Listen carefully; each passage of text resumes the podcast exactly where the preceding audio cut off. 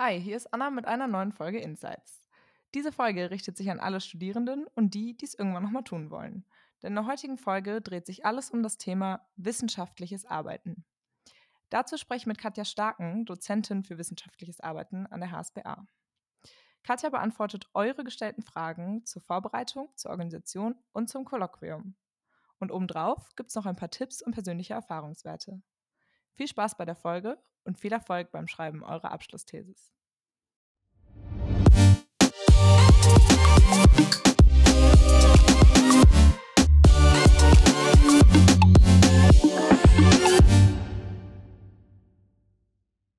Moin Katja, ich freue mich, dass du da bist. Super, danke. Ich freue mich auch.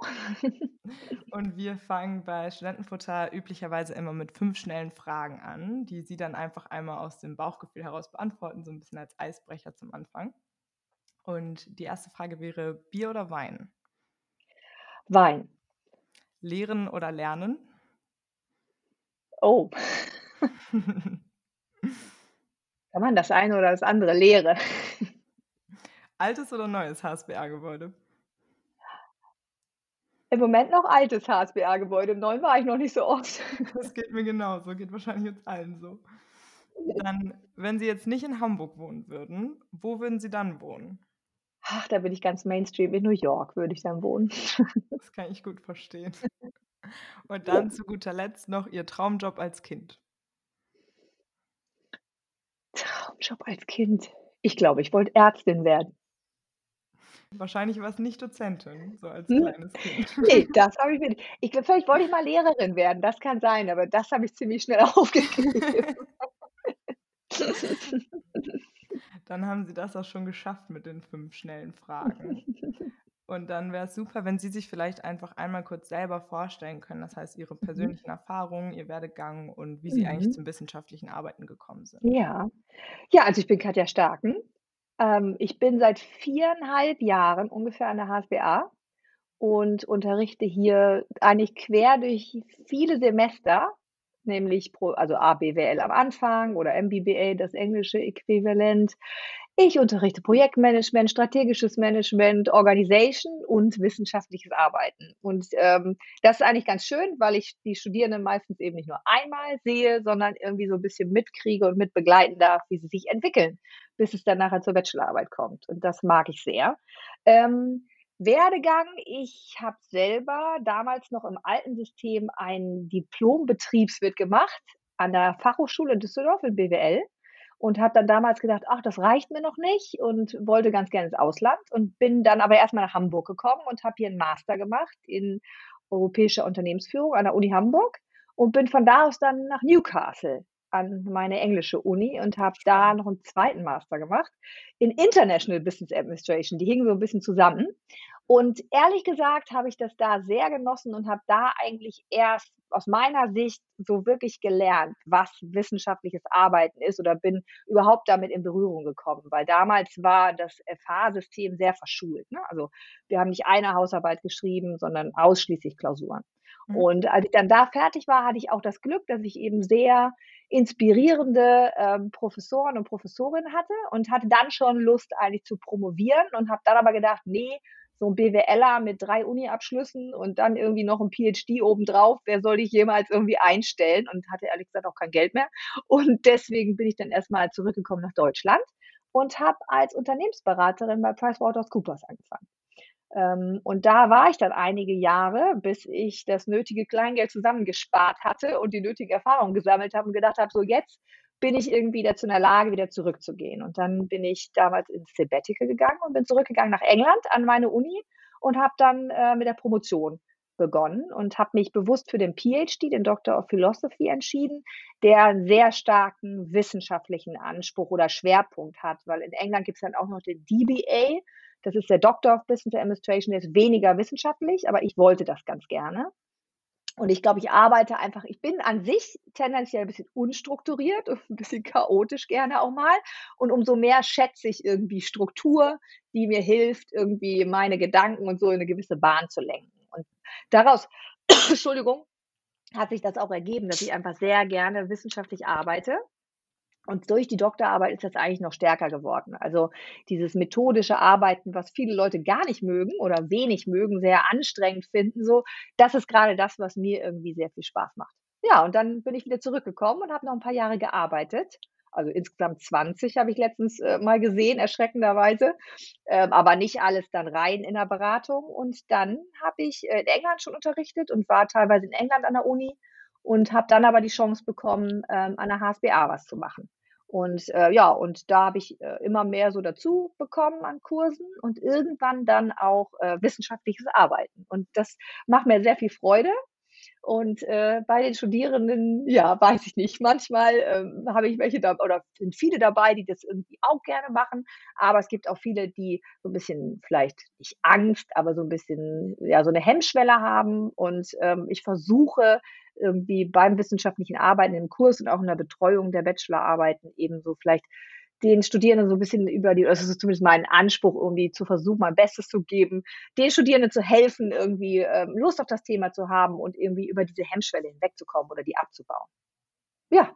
Ja, sehr schön. Ich glaube, wir freuen uns auch alle, dass wir sie an der Hand haben und ähm, ab und zu mal ein paar Fragen stellen können. Das freut mich wiederum. Dann hätte ich noch eine Frage. Wie lange haben Sie denn Ihre Doktor an Ihrer Doktorarbeit geschrieben und worüber haben Sie Ihre Doktorarbeit geschrieben? Oh wow, also das hat insgesamt 7 Jahre gedauert. Ich habe aber auch irgendwie zwischendurch gedacht, ich müsste wieder arbeiten gehen und Kinder kriegen. Also, ich habe so 'n paar Umwege genommen Ja, und okay, ich habe krass. ja, das, äh, war irgendwie alles nicht so einfach. So normalerweise würde man, glaube ich, wenn man's in Vollzeit macht, braucht man zwischen 3 und 4 Jahre für den PhD. Und ich habe halt, äh, insgesamt 7 Jahre dann gebraucht. Und ich habe geschrieben über ein Thema innerhalb der Unternehmensberatung, über Wissensgenerierung, Knowledge Creation Mhm. und habe mir angeschaut also, es ist auch etwas das war das Thema, was ich mir am Anfang vorgenommen habe. Und da ist dann irgendwie 'n bisschen was anderes draus geworden. Äh, und das finde ich eben so interessant auch am wissenschaftlichen Arbeiten, weil ich irgendwann, ähm, festgestellt habe während meiner Interviews, dass ich ganz wichtige Faktoren oder einen ganz wichtigen Faktor bei der ganzen Sache nicht betrachtet habe und das war das Thema Gender. Und wenn mich vorher jemand gefragt hätte, so: „Wie stehst du denn zu Gender-Themen?“ Hätte ich immer gesagt: „Oh ne, lass mal irgendwie.“ Aber, ähm, das ist so draus geworden und das fand ich eben auch sehr interessant, sodass das diese Geschichte so wächst und dann auch in Themenbereiche geht, die vielleicht von Anfang gar nicht so absehbar waren. Ja, spannend. Damit wären wir nämlich auch schon bei unserer ersten Frage und das ist auch eine sehr gerne gestellte Frage vor der Mhm. Bachelorarbeit. Oh ja. Und zwar: Wie finde ich eigentlich das richtige Thema für meine Thesis? Also, es gibt ja verschiedene Wege, ne? Es von mir aus meiner Sicht nicht ganz so 'n günstiger Weg, kommt aber immer auf so die Umstände an, ist 'n Thema vom Unternehmen genannt zu bekommen, ja? Es sei denn, irgendwie man merkt: „Oh krass, das ist genau mein Thema irgendwie, bin ich selber gar nicht drauf gekommen, finde ich super.“ Aber das finde ich, ist so 'n bisschen schwierig, ähm, 'n Thema genannt zu bekommen und dann daran sich halten zu müssen, weil 'n ganz wichtiger Faktor bei jeder wissenschaftlichen Arbeit, Bachelor, Masterarbeit oder was auch immer, ist, dass man einfach auch sich für das Thema interessiert. Also, man sollte sogar für das Thema eigentlich brennen, weil sonst geht einem vielleicht irgendwann so auf dem Weg mal so 'n bisschen die Lust verloren.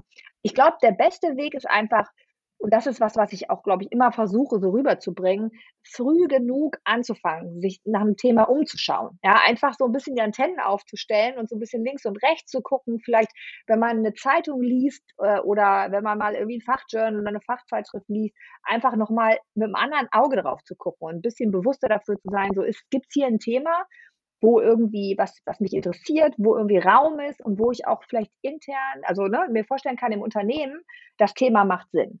Ja, oder halt, ich gucke mich wirklich im Unternehmen um und gucke, was sind da für Themen, die grade wichtig sind. Ja, da habe ich immer viele, die irgendwie gesagt haben: „Ja, und dann hatten wir so 'ne Rede vom CEO oder der hat irgendwie so 'ne Message rumgeschickt und darin hat er gesagt oder sie hat gesagt, das und das Thema ist ganz hoch oben bei uns, ähm, auf der Agenda.“ Das sind natürlich dann so die ganz, äh, typischen Themen, Digitalisierung, ja, New Work oder solche Themen.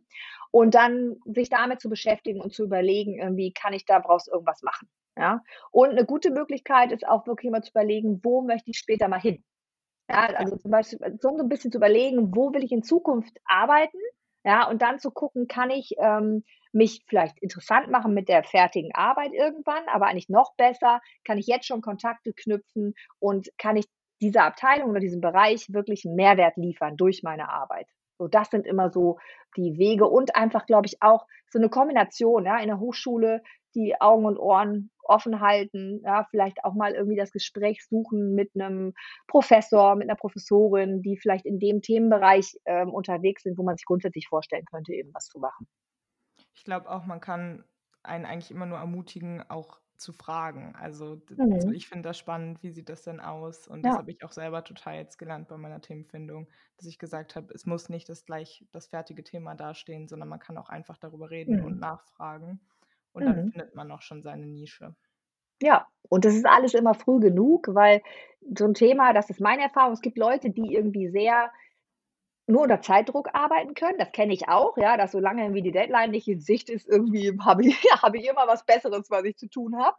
Aber dass die Themenfindung an sich, die ist nicht ich setze mich nicht irgendwie hin und habe, äh, am nächsten Tag 'n Thema, ja, sondern das ist wirklich was, mit dem ich auch mal 'ne Weile durch die Gegend laufe und dann auch mal Zeit haben muss, um zu überlegen: „Ne, das ist vielleicht doch nichts“, und dann gehe ich zum nächsten Thema. Ja, und das hat man nicht, wenn man irgendwie, äh, anfängt, sich im Januar Gedanken zu machen, äh, was irgendwie 'n gutes Thema wäre. Ja, auf jeden Fall. Und quasi in der gleichen Denke noch mal, weil da habe ich auch gemerkt, dass relativ viele von meinen Kommilitonen und auch ich, ähm, meine Schwierigkeiten damit hatte. Und zwar, was sollte man bei der Formulierung einer Forschungsfrage unbedingt beachten? Dass sie in der ja, also in der es gibt einmal die den Titel der Arbeit, ja. Ähm, da sollte man, ähm, auf jeden Fall versuchen, so weit wie möglich den Scope ziemlich deutlich reinzukriegen. Ja, dass, ähm, man, ähm, sehr spezifisch ist, womit man sich beschäftigt, weil viele Themen sind ja sehr breit. Und was man eben vermeiden sollte, ist, dass man mit der Forschungsfrage, äh, Erwartungen ähm, irgendwie ja beim beim Leser, beim Erstgutachter, beim Zweitgutachter irgendwie schürt, die man nachher nicht halten kann. Also, es ist mindestens es ist sehr schwer, das alles in der Forschungsfrage zu zentrieren, aber es sollte relativ klar werden, was in Scope ist und eben auch, was out of Scope ist. Ja, weil es ist immer wenn man anfängt mit 'ner Forschungsfrage, ist die immer zu groß. Ja. Ja, und, ähm ja, und das ist einfach 'n auch 'n bewusster Prozess und da sollte man eben auch ganz klar sein, dass nachher keiner kommen kann und sagen kann: „Ich habe aber das und das von deiner Arbeit erwartet und das konntest du gar nicht halten.“ Ja, oder das war dann gar nicht im Scope. Warum denn nicht? Ja, und, ähm, was ich auch wichtig finde, ist, dass man, ähm, an irgend 'ner Stelle im Titel oder vielleicht in so 'nem Subtitle schon mal sagt, ob es eine quantitative oder qualitative, ähm, Arbeit ist. Ja, weil es durchaus eben auch da Erwartungen gibt und Geschmäcker, ja, die vielleicht eher qualitativ arbeiten mögen und andere Erstgutachter, Erstgutachterinnen und Zweitgutachter mögen vielleicht lieber, äh, quantitative Geschichten. Ja, und das ist auch, finde ich, wichtig, um einfach so 'n bisschen Expectation Management zu betreiben. Das ist auf jeden Fall 'n guter Tipp. Und da wäre auch gleich die nächste Frage würde daran anknüpfen. Und zwar: Wie finde ich die richtige Methodik für mich, aber auch für meine Thesis, also quantitativ oder qualitativ? Mhm. Wir machen ja am Anfang des wissenschaftlichen Arbeitens machen wir eine Slide, da gucken mich alle Studierenden relativ puzzled an. Das ist die, wo wir über die Philosophie reden. Ja, also dieses praktisch die Metaebene dessen, ob ich quantitativ oder qualitativ arbeiten will. Und ich hoffe immer, dass, wenn wir da durch sind durch diese Slide, dass irgendwie so was in Gang gesetzt wird. Man muss das gar nicht so im Detail verstehen, aber eigentlich hat, glaube ich, jeder von uns 'ne Tendenz. Ähm, ob er eher jemand ist, der ein Statement liest und sagt: „Ja, so ist das“, ja? Oder ob er eher sagt: „Ne, ja gut, das ist jetzt nur eine Meinung. Ich interessiere mich aber eher noch für differenzierte Meinungen und ich möchte vielleicht auch noch mal mehr in die Tiefe gehen.“ Ja, und das mit der einen Meinung spricht geht oftmals so in quantitativ. Ja, ich will Regeln, ich ich mag Regeln, ne? Oder: „Ne, ich brauche nicht unbedingt 'ne Regel und ich bin jetzt nicht so erpicht darauf, dass da am Ende jetzt 'ne neue Theorie rauskommt, sondern ich möchte eigentlich in in die Tiefe verstehen, was wichtig ist.“ Das ist das eine. Und dann ist es eben auch, ne, so 'ne Persönlichkeitsgeschichte, ob ich eben Lust habe, mich, ähm oder denke, dass ich das kann, mich hinzusetzen mit Leuten, die ich vielleicht gut kenne oder nicht so gut, die aber vielleicht 'n Vorgesetzter sind, ja, und solche Leute zu interviewen.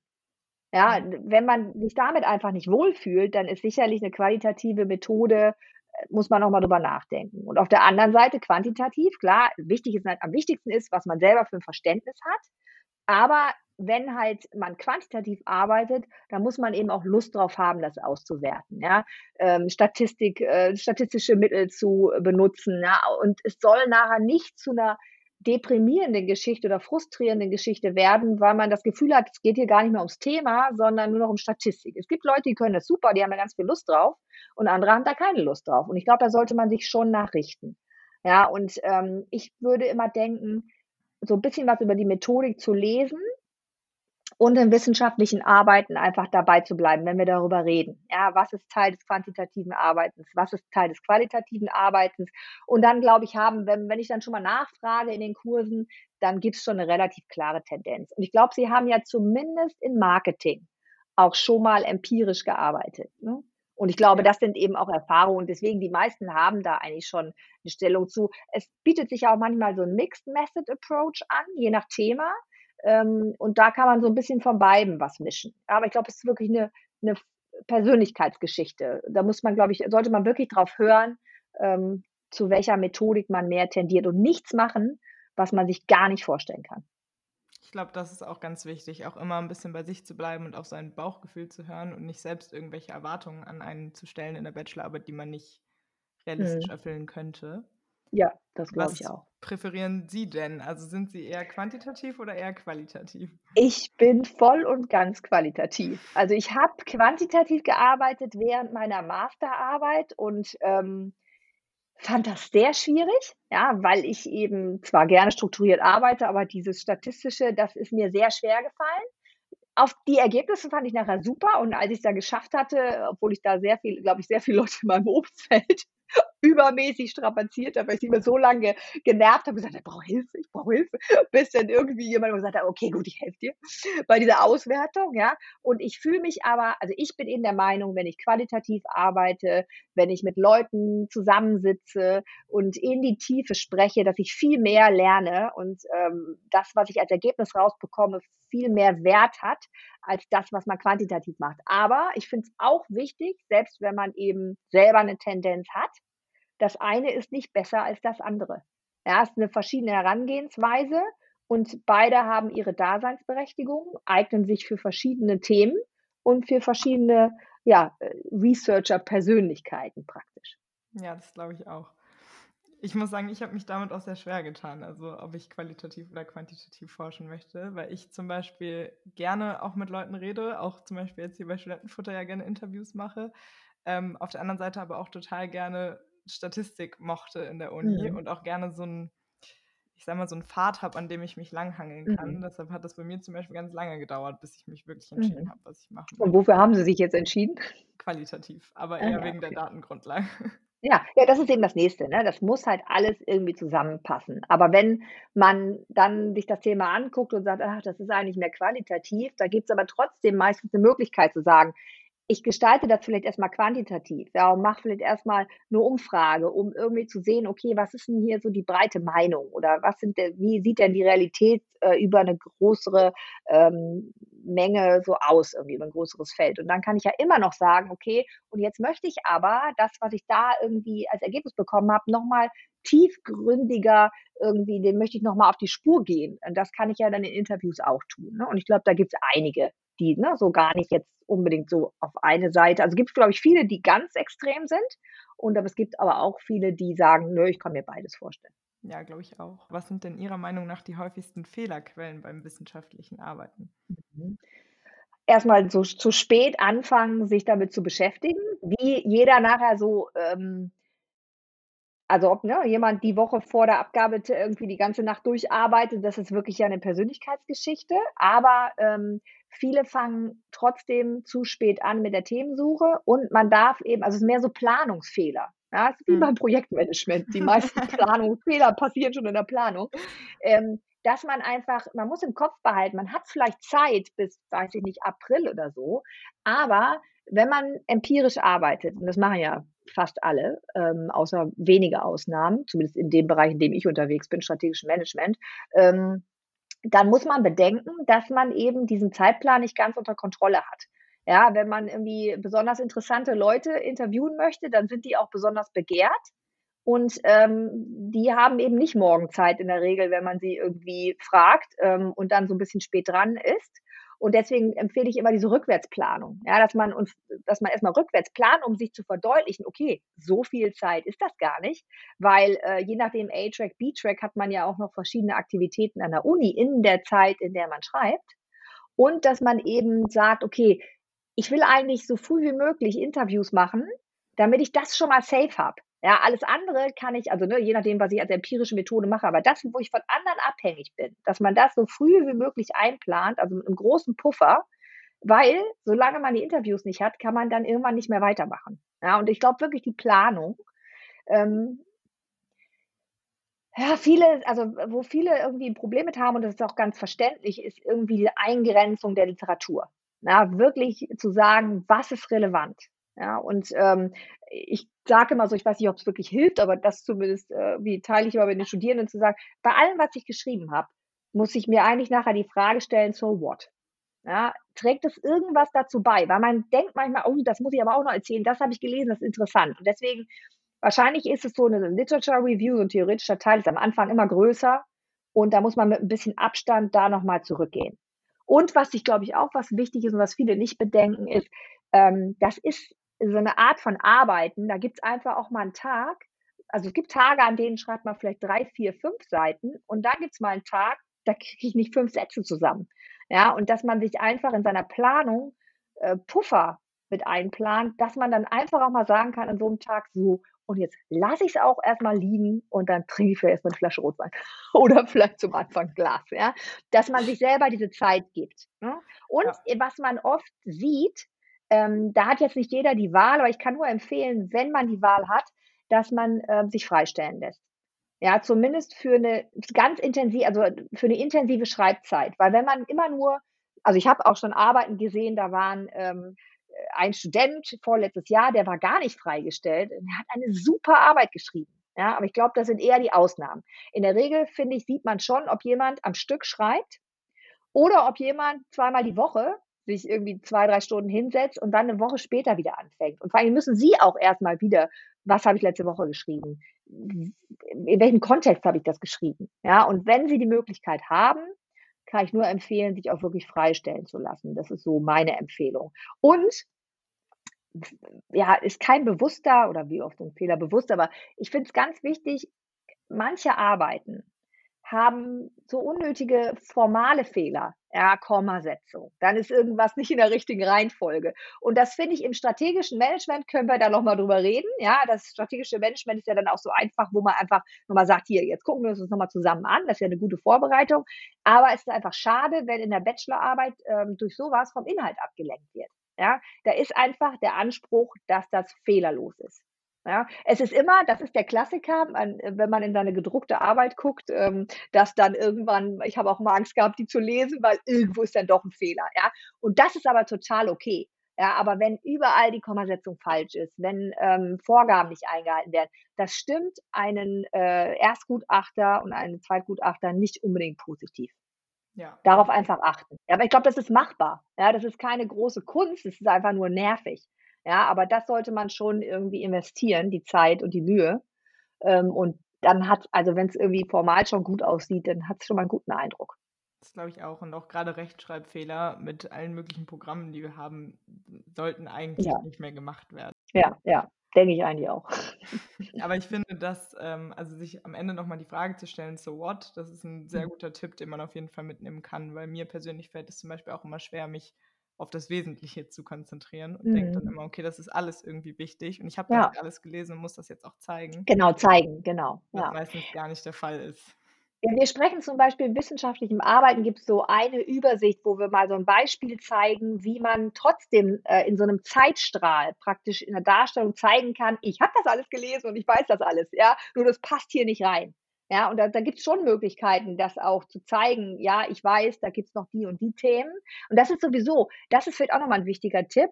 Ähm, wenn etwas also, wenn Sie zum Beispiel strategisches Management, ganz einfach mal, wenn Sie, äh, im strategischen Management irgendwie 'n Thema behandeln, dann schreit es nach der Pestel-Analyse oder der SWOT-Analyse. Es gibt aber ganz viel Arbeiten, wo das vielleicht gar nicht unbedingt notwendig ist oder sogar einfach gar keinen Sinn macht.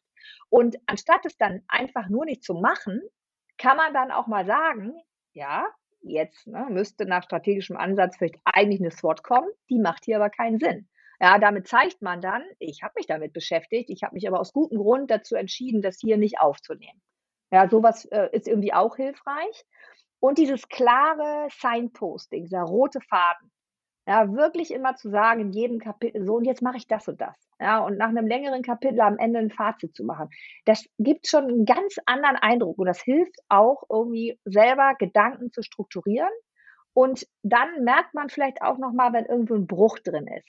Wenn man nämlich das nicht hinkriegt. Ja, und ähm, auch immer eine gute Übung ist, einem anderen ähm, über sein Thema, also von seinem Thema zu erzählen. Und wenn einem das nicht gelingt, dann ähm, muss man irgendwie sich noch mal vielleicht näher damit beschäftigen. Also das Ja, ist ich vielleicht glaube, auch noch das mal ist 'n auch Tipp. ein guter Tipp. Und auch Ja. gerade dieses sich mit dem roten Faden ich glaube, das hilft sowohl dann dem Prüfer beim Lesen als auch einem selber, während man schreibt, dass man sich immer wieder Mhm. noch mal vor Augen führt: „So, was will ich hier eigentlich machen?“ Mhm. Ja.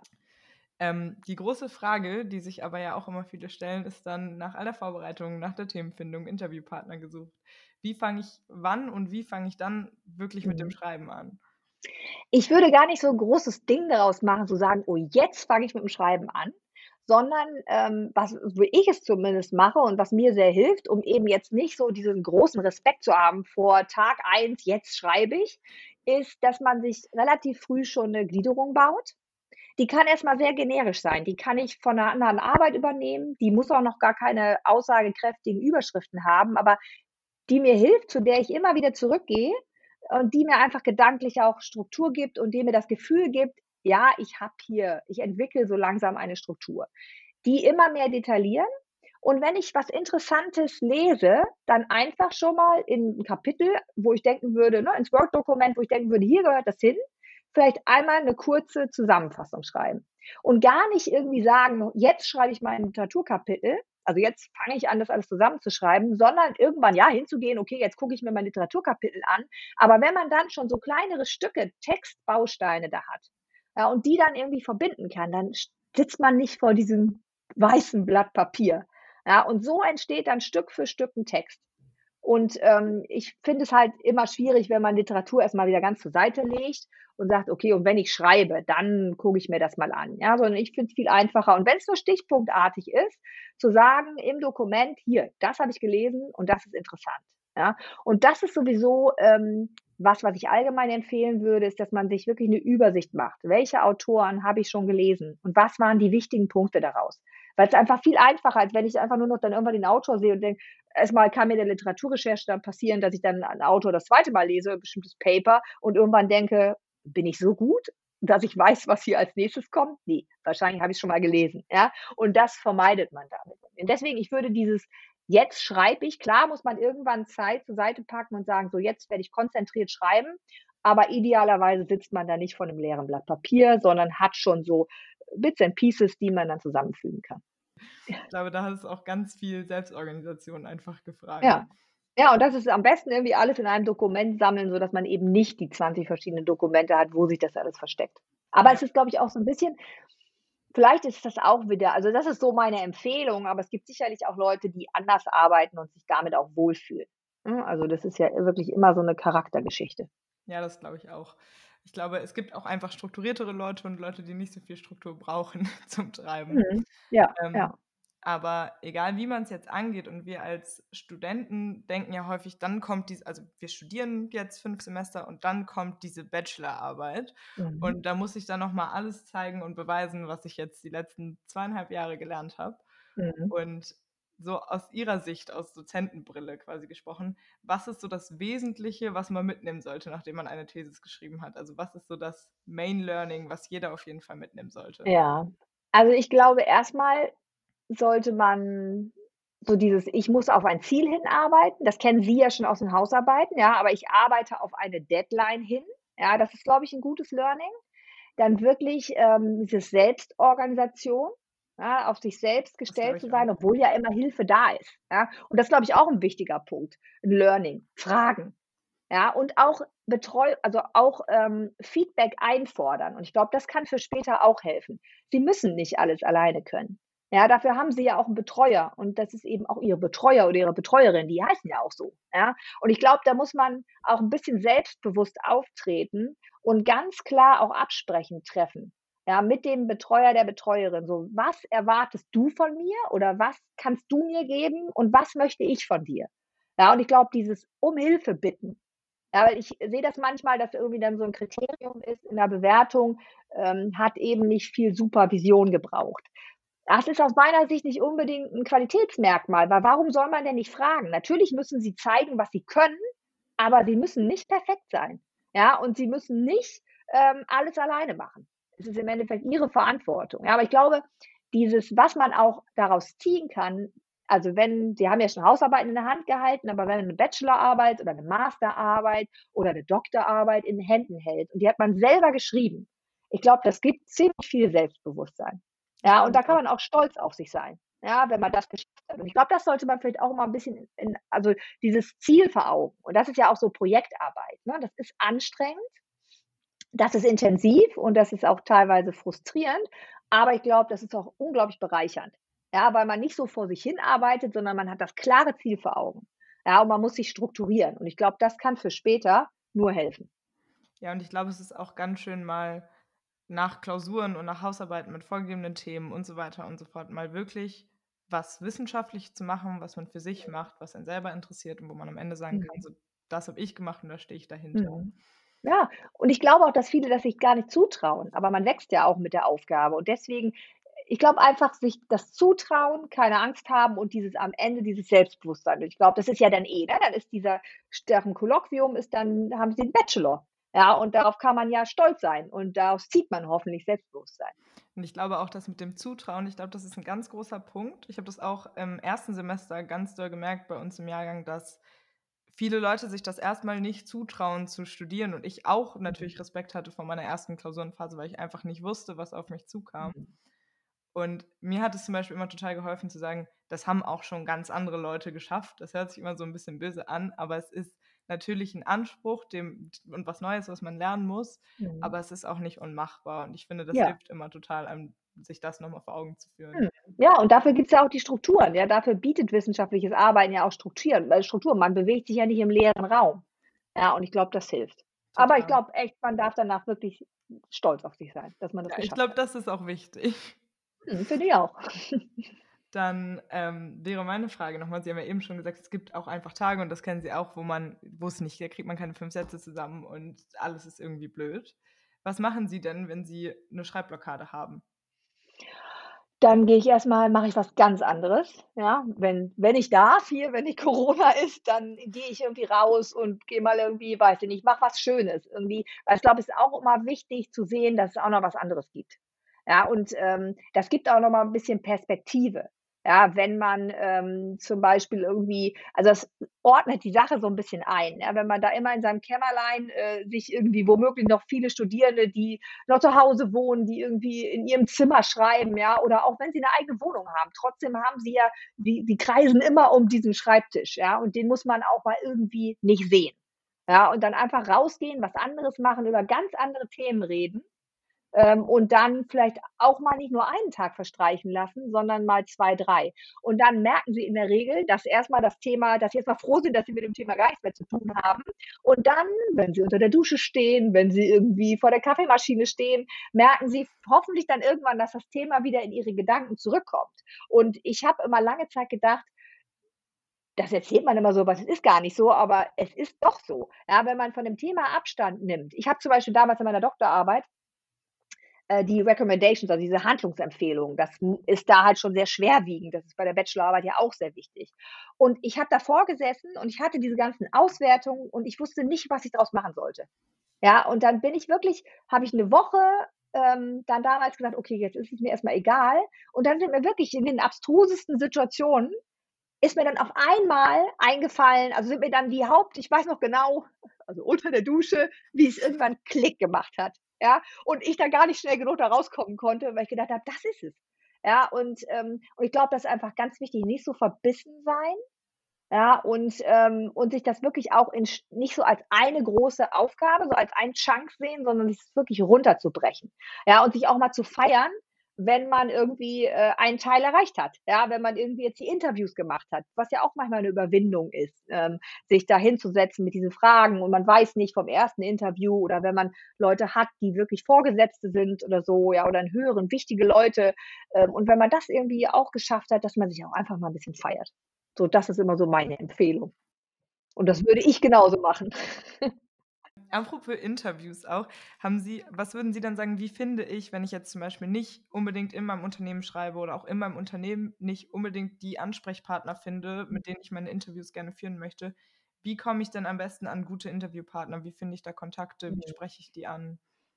Also es ist grundsätzlich für sowas immer hilfreich, so einen wirklich überzeugenden Abstract zu haben. Ja, dass man sich einmal mal hinsetzt und sagt: „Das ist mein Thema, das will ich mir angucken und das ist das, was dabei rauskommen könnte oder das könnte der Mehrwert sein.“ Und wenn Sie dann wirklich also idealerweise haben Sie vielleicht jemanden, der, äh, 'den größeren Kreis für Sie ansprechen kann über wir hatten das letztes Jahr, dass dann ein Vorgesetzter über LinkedIn seine Kontakte das einfach weitergeschickt hat. Ähm, das gilt im Unternehmen wie außerhalb des Unternehmens. Ja, wenn dann jemand da ist, den man kennt, wo man den Namen erkennt, das das hilft, ja. Aber ich habe auch öfter schon gehört, dass äh, Studierende einfach die Leute angesprochen, angeschrieben haben mit diesem Abstract. Und viele Leute, mehr Leute, glaube ich, als man denkt, freuen sich in der Tat, wenn man sie nach ihren Erfahrungen fragt. Ja? Und wenn man dann noch in Aussicht stellt, ähm, ich würde die Ergebnisse nachher auch teilen, dann ist man oftmals, glaube ich, ziemlich überrascht, wie viel positives Feedback man bekommt. Ja, und da muss man halt einfach flexibel sein, natürlich was Verfügbarkeiten angeht. Aber wenn man sagt, ich schicke Ihnen dann nachher die Ergebnisse und wir wollen das und das damit machen, ähm, da haben wir jetzt im letzten Jahr eine Arbeit gehabt. Ich glaube, die hat, also die äh, Studentin hat eine Umfrage gemacht und lassen Sie mich nicht lügen, ich glaube, es haben über 1000 Leute darauf geantwortet, weil sie ihr Netzwerk genutzt hat. Ja, sie ist sehr gut verlinkt ähm, aber ich glaube, es waren, ja, es waren, es waren über 1000, glaube ich. Und die hat das halt übers Netzwerk verteilt und die haben das, ne, dieser Effekt, Domino-Effekt, und die Leute haben das immer weiter verteilt. Das heißt, auch mal irgendwie an viele rausschicken. Ja, die hat, die hat mir das zum Beispiel dann geschickt, dann habe ich das an meine Kollegin geschickt. Ja, und so, die hat, dann habe ich die gebeten, das noch an andere Kolleginnen zu schicken. Und es gibt, glaube ich, viele Themen, wo Leute einfach sagen, nee, finde ich super, ähm, hier möchte ich gerne helfen. Also nicht schüchtern sein, mehr als Nein sagen, kann jemand nicht. Man hat ja wirklich nichts zu verlieren. Nee.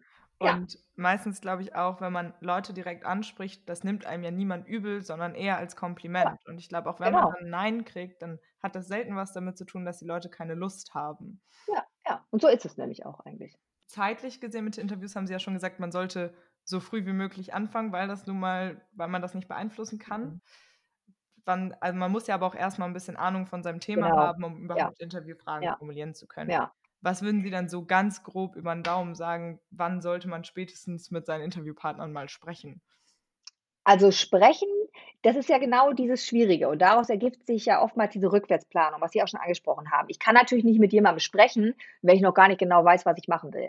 Ja, und da das dann mal rückwärts zu planen, hilft vielen Leuten, die denken: „Ach, wir haben ja noch so viel Zeit.“ Die merken dann: „Oh, nee, habe ich doch nicht.“ Weil meine also, meine Empfehlung ist eigentlich, Interviews im März zu machen. Es ist wenn Sie noch Schwerpunktklausuren schreiben, ist es unrealistisch, irgendwas davor zu machen, ja?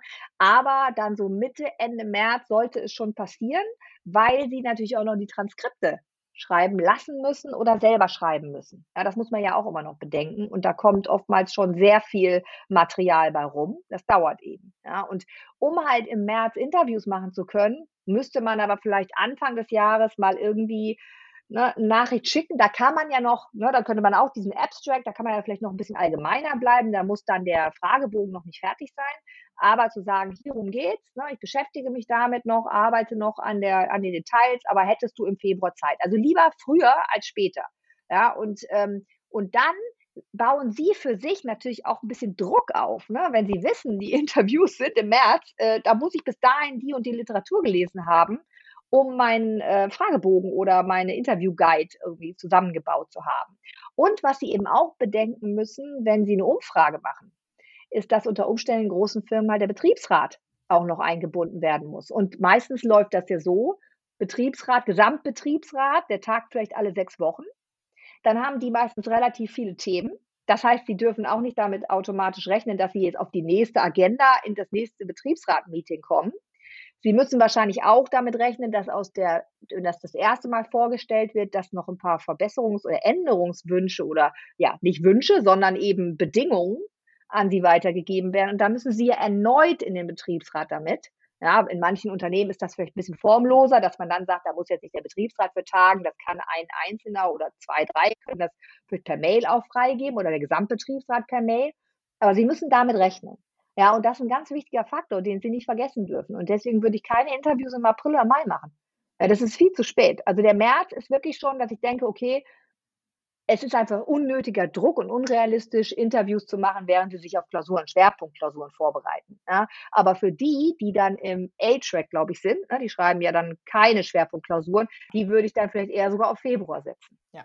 Viele denken jetzt auch, okay, irgendwann im Mai ist diese Abgabe und ich muss das und das und das machen, aber ich mhm. habe ja noch ewig. Ja, und das ist nicht so. Ja, gut, wie gesagt, es gibt natürlich immer die Spezialisten, die das auch super hinkriegen und manche vielleicht nicht so gut, aber andere auch richtig gut, die sehr spät angefangen haben. Da wird dann immer meine Theorie widerlegt, ja, aber dafür ist sie ja da. Aber ich glaube, die meisten von uns ähm, brauchen schon und dieses Rückwärtsrechnen ist echt, wenn man eben denkt, ich habe noch ohne Ende Zeit. Oftmals ist ja der Kurs wissenschaftliches Arbeiten so ein bisschen so Wake-up-Call. Ja, dass die Leute da rausgehen und irgendwie sagen, okay, jetzt muss ich wohl mal, ne? Starken hat gesagt, äh, jetzt, jetzt müssen wir uns langsam mal kümmern. Ja, oder dass sie merken, oh, die anderen, das merke ich auch mal so einen Unterschied zwischen A und B-Track. Ja, der, ähm, die Fragen sind dann teilweise sehr viel spezifischer.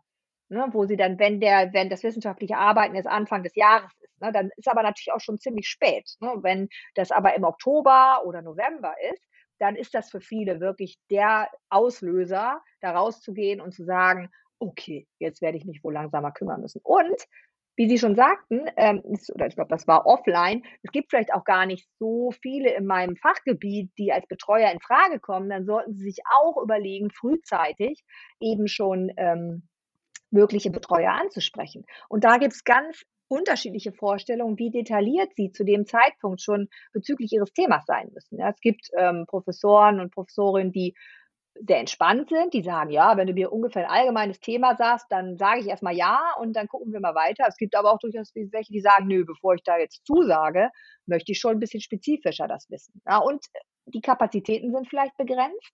Und Sie müssen zum Beispiel, wenn Sie, also da kann ich nur für strategisches Management sprechen, oftmals ist der ähm, wenn im Sommer die zweite Phase von Strama läuft, also die, wo präsentiert wird und wo wir dann über den Praxisbericht sprechen. Ähm, da kommen wirklich schon oft Leute zu uns und fragen, ob ähm, man sie betreuen oder ob man noch Platz hat zur Betreuung. Das heißt, es wird dann echt eng. Ne? Ich, das wurde ich auch zum Beispiel häufig nochmal aus den unteren Jahrgängen gefragt, die jetzt noch nicht so doll in dem ganzen Bachelorarbeitsthema drin sind. Dieses, kann ich einen Dozenten anfragen im dritten Semester, weil ich ihn mega nett finde und das mhm. Gefühl habe, ich habe da einen Draht und ich weiß, ich möchte irgendwas Strategisches machen, obwohl ich noch keine Ahnung habe, worüber ich meine Bachelorarbeit schreiben will? Hm. Ich würde immer ja sagen. Äh, was ich dann mache, da muss man natürlich ein bisschen, also wir müssen natürlich vermeiden, dass wir dann gewissen Tracks, also A-Track, B-Track, ne, dass wir da einen Vorteil generieren. Das heißt, wenn, äh, man muss sich vielleicht ein bisschen aufsplitten, aber das ist dann die Aufgabe des, äh, des Professors oder der Professorin zu sagen, okay, ich kann jetzt schon mal die Hälfte meiner Plätze fülle ich jetzt schon mal, ja, mit Leuten aus dem A-Track und dann lasse ich, dann ist aber auch irgendwann gut, damit eben die Leute aus dem B-Track auch noch eine Möglichkeit haben. Ne, da müssen wir dann so ein bisschen drauf achten. Und was ich dann oftmals vereinbare, ist, dass ich freue mich natürlich auch, wenn ich gefragt werde, ja, und ich freue mich, wenn das jemand ist, mit dem, der mir eben auch sympathisch ist, den ich jetzt irgendwie schon begleitet habe. Und dann vereinbaren wir oftmals, dass ich ähm, sage, ja, ich mache das grundsätzlich gerne, aber ich mache noch, also wir haben Platz bei mir, aber noch keine finale Zusage, weil wir müssen ja erstmal gucken, ob das Thema passt. Beim strategischen Management sind die Themen ja oftmals sehr breit gefächert. Ja, da ist dann strategisches Management der, der Kern des Themas äh, und äh, dann kommt aber ja ein anderes Thema drumherum. Und das kann dann sein, dass ich irgendwann einfach auch sagen muss, äh, nee, ehrlich gesagt habe ich hier Sorge, dass ich sie nicht gut genug betreuen kann, weil das zu spezifisch ist und sie sich dann nach einem anderen Betreuer noch umgucken müssen. deswegen sage ich dann meistens, wenn die Leute dann im September, Oktober wiederkommen, so dass wir im September dann nochmal sprechen und so langsam gucken, wo geht das Thema, in welche Richtung geht das Thema und dass wir spätestens im Oktober dann entschieden haben, ja, ich kann das betreuen oder ein anderer ist in einer besseren Situation wissenstechnisch, um das zu übernehmen, so damit dann eben auch noch eine realistische Chance da ist, jemand anderes zu finden. Ich glaube, das ist aber auch noch ein ganz guter Tipp, dass man natürlich eine Idee haben sollte, in welche Richtung möchte ich ungefähr gehen, was interessiert mich, was für ein Themengebiet. Ich meine, BWL ist ja ein sehr breites Spektrum mhm. an Fachbereichen, aber dass man, und ich glaube, den Anspruch haben nämlich viele und deshalb auch die Hemmschwelle so hochgelegt, einen Dozenten überhaupt mal zu fragen. Mhm. Ähm, man muss nicht mit einem fertigen Thema und Titel zu seinem mhm. Dozenten kommen, um ihn zu mhm. fragen. Ich glaube, das ist eigentlich ganz wichtig, ja. nochmal rauszustellen und dass die Dozenten einem auch helfen in mhm. seiner Themenfindung dann, wenn man sagt, ja. der Bereich interessiert mich, aber ich habe keine Ahnung. Mhm. Das würde ich ich glaube, das sieht die Mehrzahl so. Es gibt Sicherheit sicherlich auch einige Professoren, Professorinnen, die dann ein bisschen anderen oder Dozenten und Dozentinnen auch, die vielleicht ein bisschen anderen Anspruch haben, aber dann könnte man vielleicht noch mal die Frage vorherschicken, ja? So, was erwarten Sie denn, wenn ich jetzt an Sie rantreten wollen würde? Ähm, was würden Sie von mir erwarten? Wie spezifisch muss ich sein? Und wie gesagt, das ist sowieso ein Tipp. Immer aussprechen oder fragen, was sind die Erwartungen, was kann ich von Ihnen erwarten, ja, was erwarten Sie von mir? Ja, und da wird es eben dann auch vielleicht mal ein Feedback geben, das äh, Sie vielleicht dazu bringt, nochmal zu überlegen, passt das zusammen ähm, oder passt es nicht zusammen? Und diese persönlich, idealerweise hat man natürlich wirklich jemanden, den man schon kennt, aber manchmal funktioniert das eben auch nicht. Ne? Und dann finde ich es aber auch wichtig, früh zu sagen, vielleicht sich auch mal zusammenzusetzen, unter normalen Bedingungen sich zu treffen und einfach mal zu sprechen, um zu gucken, ob das passt. Und ich würde denken, das ist ja auch im Sinne des Betreuers, der Betreuerin. Das glaube ich auch. Und ähm, wir haben noch ganz viele Fragen zu dem Thema Literatur und Quellensuche. Das ist ja irgendwo auch dann der Knackpunkt am wissenschaftlichen Arbeiten und das hat man alles in der Schule auch nie so richtig gelernt. Deshalb erstmal so allgemein ein bisschen die Frage, was sollte man beachten? Geht es um Quantität, geht es um. Qualität mhm. oder geht es um die Mischung macht's? Es geht ja um beides, ne? Also wir, das ist auch wieder, das ist auch etwas, was man dringend absprechen sollte mit Betreuer, Betreuerin, was die Erwartungen sind, Quellenanzahl. Wenn ich irgendwo 100 sehe, ja, also wenn es dreistellig wird, dann bin ich dann so langsam zufrieden. Es kommt aber natürlich auch ein bisschen aufs Thema an. Ne? Wie viel gibt's? Wenn Sie ein hochaktuelles Thema bearbeiten, dann werden Sie nicht so viel ähm, klassische Buchquellen finden, ja, oder Textbuchquellen, wie bei einem Thema, was schon sehr etabliert ist. Ne?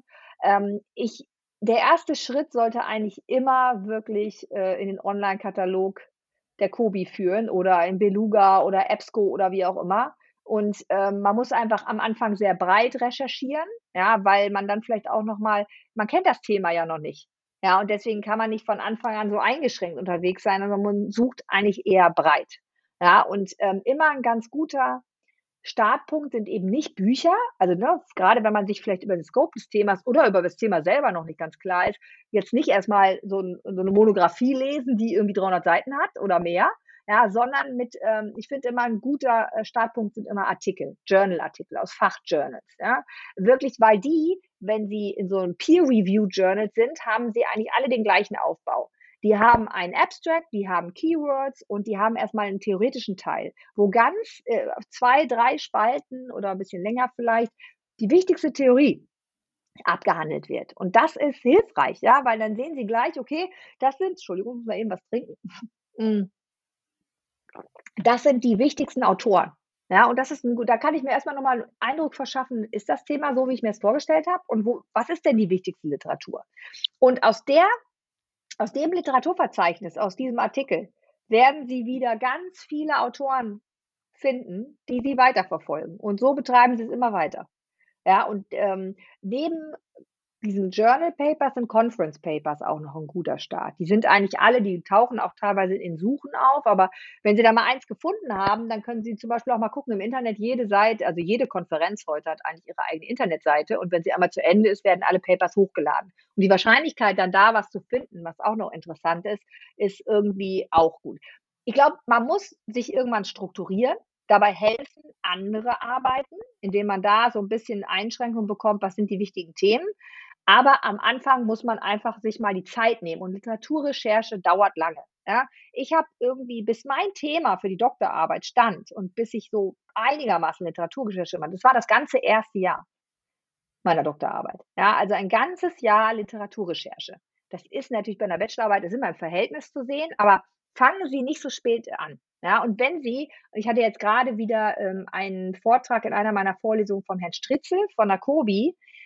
Also ich kenne wenige Hochschulen. Das kenne ich auch nicht. Ne? Ich kenne meine und wo ich gearbeitet habe, aber ich, ich kenne keine Hochschule, wo sie so eine gute Unterstützung durch die COBI, also durch die Bibliothek erhalten. Wenn immer Sie ein Problem haben, können Sie die immer anrufen. Ja, die können, die, die helfen Ihnen immer.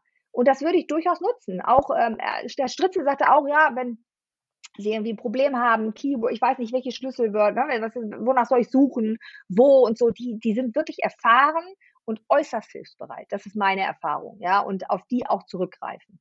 Und ähm, natürlich sollten klassische Quellen immer den Hauptbestandteil bieten und aber auf jeden Fall international gucken. Ja, also auch in die Inter, nicht nur Wieso ist ja, hat ja hauptsächlich deutsche Quellen, ähm, als Datenbank, ähm, aber auch eben in die englischen gehen. Ja, wirklich nach internationalen Quellen, weil das ist auch ein Anspruch in der äh, Bewertung, dass man schaut, irgendwie hat hier jemand auch so ein bisschen sprachlich sich woanders orientiert, nach England, nach Amerika, ja, und ähm, einfach, oder nee, es geht einfach darum, englischsprachige Literatur, internationale Literatur. Ja, und sich ein bisschen mit Muße an die Literaturrecherche gehen und nicht irgendwie unter Zeitdruck. Das wäre so der Tipp glaube, das ist ja auch nichts, wo man sagt, ich setze mich jetzt acht Stunden vor ja, meinen Laptop nee. und lese mir alles Mögliche durch. Das kann man ja. auch mal abends auf dem Sofa machen. Ja, und dieses, wenn irgendwas nicht relevant ist, dann es auch zur Seite legen. Woran erkenne ich dann eine gute Quelle? Also peer-reviewed Quellen und ähm, so klassische Literatur, ich glaube, da merkt man schon relativ schnell, dass das eine gute oder fundierte Quelle mhm. ist. Es gibt aber ja auch viele, viele Artikel im Internet, gerade zu aktuellen Themen, wo man dann mhm. einfach nicht weiß, so kann ich das jetzt benutzen oder ist das kompletter Quatsch? Also, in diesen Internetquellen muss auf jeden Fall irgendwie eine, also jemand muss seinen Namen darunter gesetzt haben. Ja, wenn das nicht da ist ich muss immer wissen, wen ich eigentlich mal fragen kann. Und wenn man jetzt so diese Person so gar nicht einordnen kann, vielleicht mal ein bisschen Recherche machen und gucken, wo kommt dann die Person her, ja, was hat die vielleicht für Hintergründe. Und das ist ja sowieso ein ganz entscheidender Faktor, dass man sich, es gibt super viel Informationen da draußen. Ähm, jede große Beratung, jede große Prüfung, die haben ihre eigenen Thinktanks, ja, da gehen sie auf die Hauptseite, dann sehen sie oben, okay, hier bei IBM ist das, das Institut for Business Value. Ja, die schreiben ohne Ende Branchen, Industrie, Reports, Analysen. Das ist super hilfreich. Ja, aber das klassische Beispiel, wenn irgendwie Ferrero eine Studie ähm, in Auftrag gibt, wie schädlich Zucker ist, dann kommt da was anderes raus, als wenn irgendwie der Verbund, weiß nicht, ob es den gibt, der Verband deutscher äh, Kinderärzte das macht, ja. Und das einfach im Kopf behalten. Das heißt nicht, dass man eine Quelle nicht benutzen darf, aber da muss man vielleicht kritisch die sehen und auch kritisch anmerken. Da kommt die Quelle her, ja, da könnte das und das irgendwie, hm, könnte ein bisschen schwierig sein. Ja? ja. Und ähm, in Journals eben wirklich sich auf diese Peer, hauptsächlich auf diese Peer-Review-Journals verlassen. Und man kann mal eine Quelle oben drauf nehmen, ja, die vielleicht irgendwie mal nicht so hundertprozentig. Also Name sollte immer dahinter stehen oder irgendein Institut oder irgendein Unternehmen. Ja, aber dann kann man auch mal sagen, das ist, ich habe ganz viel verlässliche Quellen, da bin ich mir sicher. Ja, und dann habe ich aber die Quelle, die finde ich irgendwie interessant.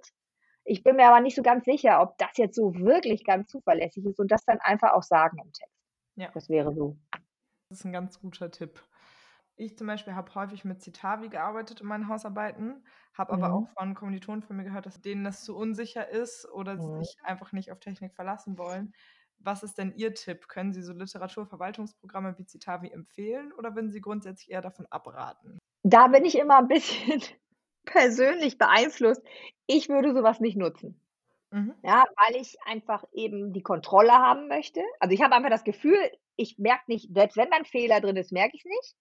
Und ich habe einfach nicht die Kontrolle darüber. Ja, ich sammle es lieber in einer Excel-Datei und mache dann eben die Referenzen auch mit der Hand. Ja, weil ähm, das Ergebnis ist eigentlich, also irgendwie schleichen sich doch immer Fehler ein wenn man das mit diesen Systemen macht. Ich, äh, also das heißt nicht, dass man die gar nicht benutzen soll, aber man soll nicht denken, wenn man sie benutzt, dass das, was da, dass das alles fehlerfrei ist. Und das Problem ist, wenn, also zumindest meine Erfahrung, vielleicht bin ich da aber auch wirklich ein bisschen altmodisch so, das ist, glaube ich, tatsächlich so. Aber ich denke halt immer, ich weiß ja dann gar nicht mehr, wo kann denn hier der Fehler stecken? Und wenn ich den Fehler entdecke, kann ich ihn dann überhaupt nachvollziehen. Ja, und eben dieses habe ich wirklich fehlerfrei zitiert. Und ich muss ganz ehrlich sagen, bei wenn man jetzt so 100 Quellen hat und Sie haben vielleicht im Endeffekt 150, 160, da gibt es bestimmt auch unterschiedliche Meinungen. Aber meine Meinung ist, also 150 Quellen, die kann man schon noch unter Kontrolle behalten. Ja.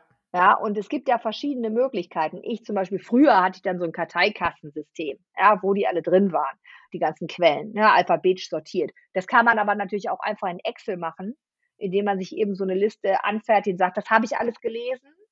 Ähm, ne, das, das ist die, der Autor, der Name der Quelle. Wo habe ich die Quelle hingespeichert? Also habe ich das irgendwo im Regal stellen als, als Kopie oder als Buch oder habe ich das irgendwo gespeichert? Ja, und ähm, dann zu sagen, was sind die Hauptaussagen oder nee, dann vorher zu sagen, ist die Quelle hilfreich oder nicht und sie auch aufnehmen, wenn sie nicht hilfreich ist. Ja, und wenn sie hilfreich ist, dann zu sagen, das sind die Details, weil nur so weiß ich, was ich gelesen habe. Aber wie gesagt, es gibt natürlich Leute, die sind technisch sehr affin und sehr versiert, die können sicherlich auch mit solchen Systemen umgehen. Und wenn man sich da irgendwie, ähm, ja, wenn man da zuversichtlich ist, dass das so ist, dann spricht auch nichts dagegen, die zu nutzen.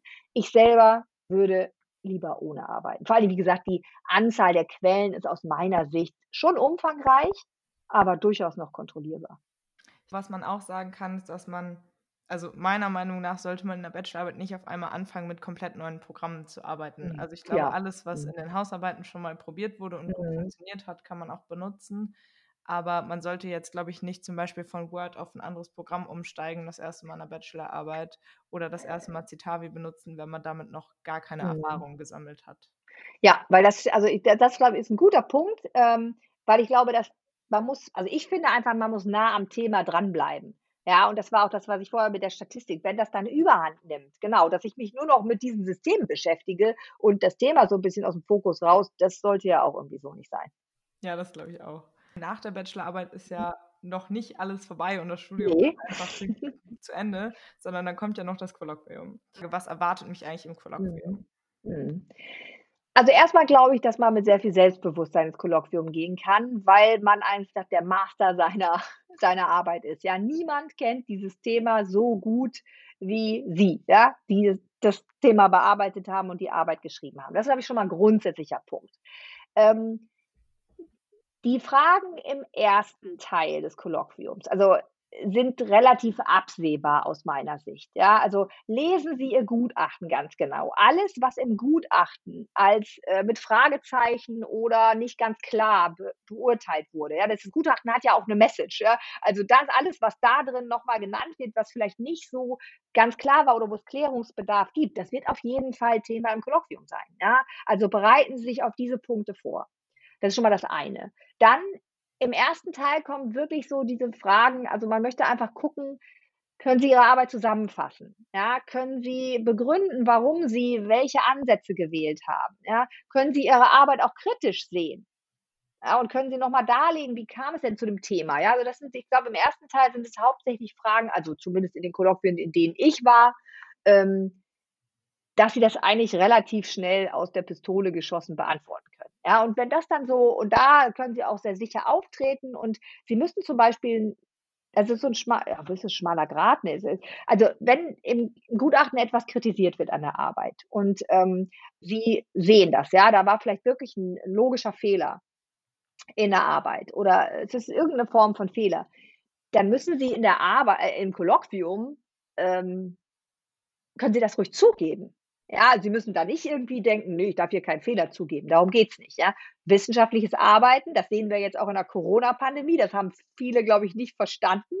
Wissenschaftlich arbeiten und recherchieren, äh, bedeutet nicht, dass man im Nachhinein mal sagen kann: „Oh ne, da haben wir vielleicht nicht recht gehabt.“ Das hat natürlich jetzt grade sehr große Auswirkungen, aber das ist Teil des wissenschaftlichen Arbeitens, ja? Und dass man auch Fragen nicht beantworten kann und sagen kann: „Na, das sind jetzt Fragen, die muss damit muss sich jemand anderes beschäftigen.“ Ja, Sie müssen nicht auf alles 'ne Antwort haben. Und wenn Sie selber im Nachhinein merken, hier ist 'n Fehler passiert, dann können Sie das auch zugeben. Aber auf der anderen Seite müssen Sie auch nicht zu allem, was im Gutachten steht, Ja und Amen sagen. Ja, wenn Sie damit nicht einverstanden sind oder es anders sehen, dann können Sie das auch ruhig sagen, ja? Sie können da durchaus sehr selbstbewusst auftreten. Und ich glaube aus meiner Sicht ist das Kolloquium natürlich 'ne Möglichkeit, um Fragen noch mal zu klären, die vielleicht offen sind, aber es ist auch 'ne Möglichkeit für Sie zu shine, ja, noch mal über die Arbeit zu reden, zu erzählen, was sie alles gemacht haben und was sie sich dabei alles gedacht haben. Ja, das kann auch, das kann auch eine sehr positive Erfahrung sein. Ja, und das ist es in der Regel ähm, auch für viele. Ja, und die, äh, wenn sie zum Beispiel aber im Kolloquium, wenn eine Frage kommt, im zweiten Teil zum Beispiel oder auch der Erstgutachter, wenn er mal diese, diese Standardfragen oder dieses, ne, was so offensichtlich ist, abgefragt hat, kommen vielleicht auch Fragen, die sie zwingen, sich so ein bisschen vom Thema zu lösen. Und äh, da kann auch schon mal eine Frage dabei sein, die sie ein bisschen in Schwulitäten bringt, ja, die sie vielleicht jetzt nicht so unbedingt beantworten kann. A, nehmen Sie sich Zeit, um drüber nachzudenken. Und B, wenn Sie die Fragen nicht beantworten können, dann können Sie das auch sagen. Ja, also das manchmal stellen, das sind ja gar nicht immer böse Absichten oder eigentlich ganz selten, sondern Fragen, das sind dann vielleicht auch Fragen, die einfach interessieren. Und wenn man die Frage dann irgendwie ausgesprochen hat, dann merkt man vielleicht als Prüfer vielleicht, oh, die ist vielleicht doch ein bisschen weit hergeholt die Frage. Ja, und deswegen, also Sie müssen da keine, Sie müssen selbst, also sind Sie stolz auf Ihre Arbeit und verteidigen Sie sie, geben Sie zu, wenn irgendwas irgendwie nicht so toll war und seien Sie einfach Sie selbst. Ja, es gibt sicherlich immer mal eine Erfahrung im Kolloquium, die nicht so positiv ist, aber ich glaube, die sind stark in der äh, Minderheit und die meisten, würde ich denken, zumindest das, was ich gesehen habe, ähm, gehen sogar nachher noch also ne, noch selbstbewusster und aufrechter aus dem Kolloquium rein, als sie rausgegangen oder raus, als sie reingegangen sind. Ich glaube, was man ganz da mitnehmen kann, allgemein, auch was ich jetzt aus unserem Gespräch mitgenommen habe, ist so dieses Thema Selbstbewusstsein und Realismus. Also es ist nichts unmachbar, es ist schon mhm. eine Aufgabe, man sollte es auch nicht unterschätzen, aber man hat auch alles in sich. Das hilft mir genau. total ja. zu wissen. Ich ja. habe auch studiert und ich habe das alles schon genau. gelernt und ja, ich habe Hilfe, die ich einfordern kann. Ja, genau. Sie haben ja schon gezeigt. Sie sind ja nicht umsonst dann da, wo Sie da sind. Ja, genau. ja, und deswegen ist es, ne, durchaus Selbstbewusstsein und sie haben schon so viel gelernt dann äh, zwischen, ne, also der, zwischen Schule, also in diesem eigentlich ja kurzen Zeitraum, ne, und sie haben ja noch diesen Vorteil, sie haben nicht nur Theorie gelernt, sondern sie haben auch richtig viel praktische Erfahrung und das äh, sollte einem genau das nötige Selbstbewusstsein geben. Mhm. Jetzt haben wir quasi noch ein paar Fragen von der Studentenschaft, die gerade, also aus meinem Jahrgang wesentlich, aus dem 18er Jahrgang, die sich halt gerade auch mit der Bachelorarbeit befassen. Ja. Und wie gehe ich damit um, wenn ich einfach kaum Literatur zu meinem Thema finde, wenn ich zum Beispiel ein sehr, sehr aktuelles Thema habe ähm, mhm. oder eine e-, echt gute Forschungslücke auch gefunden habe, wo einfach noch nicht so viel Literatur da ist. Wie gehe ich damit am besten um? Also in erster Linie oder ich würde dann als erste Handlung würde ich, glaube ich, mich mit meinem Betreuer, meiner Betreuerin in Verbindung setzen. Es gibt ähm, verschiedene Ansätze. Es gibt manche Betreuer, die stellen eine Literaturliste zur Verfügung und sehen das eben als Teil ihrer Betreuung, dass sie das zur Verfügung stellen. Andere machen das nicht. Aber wenn sie sagen, oh, ich bin ein bisschen verzweifelt, ich finde wenig, dann gibt es vielleicht da auch eine Hilfestellung. Ähm, und dann immer mal gucken, welche benachbarten Themen gibt es denn? Ja, wenn es hier nicht so viel Literatur gibt, was gibt es denn da so drumherum? Und vielleicht muss ich zwei verschiedene Bereiche themenmäßig zusammenbringen. Und die können dann vielleicht auch nochmal meine Literature Gap sehr gut darstellen. Nämlich sage, das ist das, also ich zum Beispiel hatte ne, in der Doktorarbeit dieses Thema. Ich habe mich mit ähm, Faktoren beschäftigt im Unternehmen, die ähm, Wissensgenerierungsprozesse fördern. Und irgendwie hat mir da aber was gefehlt. Und dann habe ich irgendwann gemerkt, das ist das Gender-Thema. Ja, und dann habe ich das einfach zusammen, oder nicht einfach was nicht, aber habe das zusammengebracht und daraus die Lücke nochmal dargestellt. Und das kann äh, bei dem Bachelorarbeitsthema genau das Gleiche sein. Ja, dass sie dann sagen, okay, über das Thema gibt es nicht viel, aber was gibt es denn für drumherum für Themen?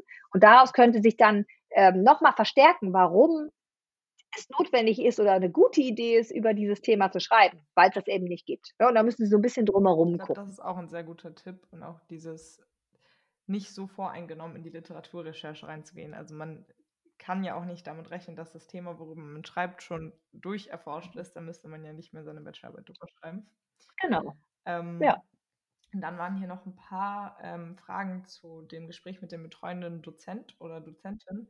Da haben wir mhm. jetzt schon relativ breit drüber gesprochen, aber ähm, es gibt noch eine relativ allgemeine Frage. Auch Sie selber in der Position als betreuende Dozentin, was ist Ihnen ganz wichtig, was sollte man als Student unbedingt beachten, was ist so ein No-Go im Austausch mit den betreuenden Dozenten oder Dozentinnen? Mhm.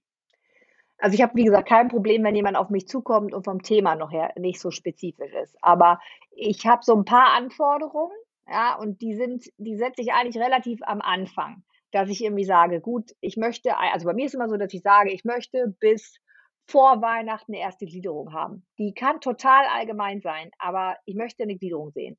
Und bis zum neuen Jahr möchte ich irgendwie 'n spezifisches Thema sehen. Das kann immer noch mal korrigiert werden, aber ich möchte sehen, dass du dich irgendwie damit beschäftigt hast.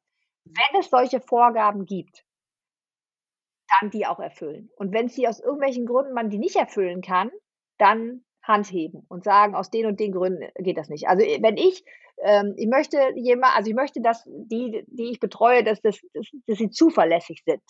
Wir können über alles reden, ja, aber ich möchte, wenn mir jemand 'ne Zusage macht niemand muss mir das Blaue vom Himmel versprechen, aber wenn mir jemand 'ne Zusage macht und bis dahin und dahin schicke ich dir das, dann sollte es dann auch da sein. Ja, und wenn ich äh, wenn's irgend 'n Problem gibt, dann möchte ich darüber wissen. Und wenn das dann rechtfertigt, dass es nicht da ist, dann ist es auch okay, ja? Und lieber einmal zu viel fragen als zu wenig. Das wäre so mein Ratschlag.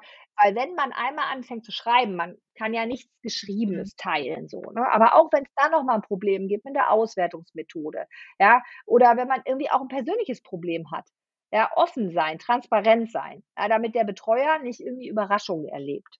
So, und ich glaube, das ist einfach ja, das macht eben 'ne vertrauensvolle Arbeitsbeziehung dann auch aus und eben dieses Einfordern, ne? Und wenn man am Anfang direkt gesagt bekommt, aus welchen guten Gründen auch immer: „Das kann ich nicht leisten“, dann muss man sich eben selber überlegen, ob das dann der der Ich die glaube, da geht's Richtige auch ist. wieder ganz viel um das Stichwort Erwartungsmanagement, was Sie jetzt auch schon häufiger mal gesagt hatten, dass alles grundsätzlich erst mal in Ordnung ist, solange man darüber spricht und es einen Grund dafür gibt und man nicht, ähm, Erwartungen schürt, die man am Ende nicht erfüllen kann. Ja.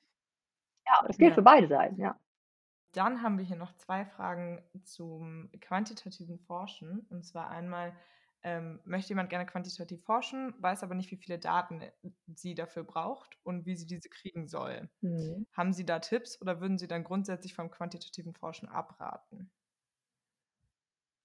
Ne, das kann man ja immer noch mal spezifizieren, ne? Also, ähm, ich glaube, man muss dann einfach 'n Thema wählen, äh, wo es eben also, was vielleicht auch schon bearbeitet wurde, ja, wo man dann auch schon mal 'n Beispiel hat, wo man einfach sehen kann: „Okay, hier hat das ist überhaupt nicht verboten“, ja, zu sagen: „Ich gucke mir schon mal so 'ne quantitative Umfrage an, was sind denn da für Fragen gestellt worden“, ja? Und aus so was entwickelt sich dann eben oft auch so die eigene Fragestellung.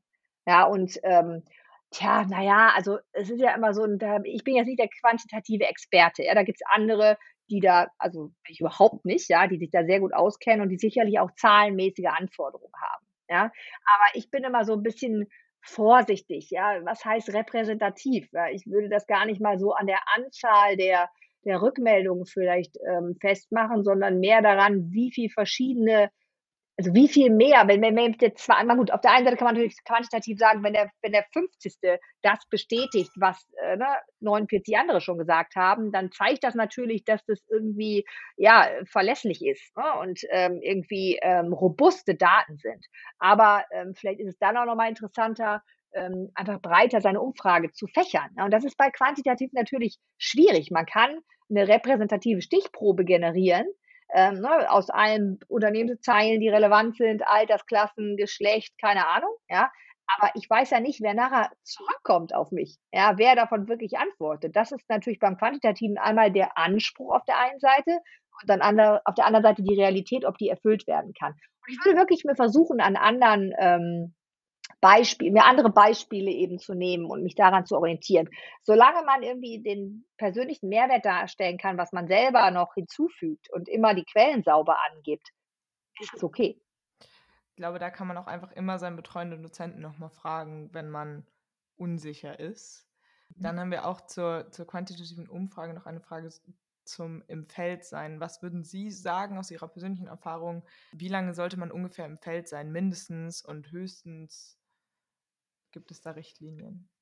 Da geht's wahrscheinlich um irgendwie 'n 'ne Beobachtung oder so, ne? So 'ne, äh ja, also, das ist ja ganz unterschiedlich, ne? Wenn ich, ähm also, ich hatte vorletztes Jahr 'ne Arbeit, da war jemand 'ne ganze Woche unterwegs und hat sich hat 'ne Wettbewerbsanalyse gemacht und hat sich dann wirklich irgendwie so 'n 1/2 Tag oder so vor gewisse Geschäfte gestellt und dann da die Leute beobachtet, ne, und, äh und dann auch befragt. Ich glaube, das Wichtige ist, dass das, was man dann macht, wenn man verschiedene Beobachtungen macht, dass die nicht dass die vergleichbar sind.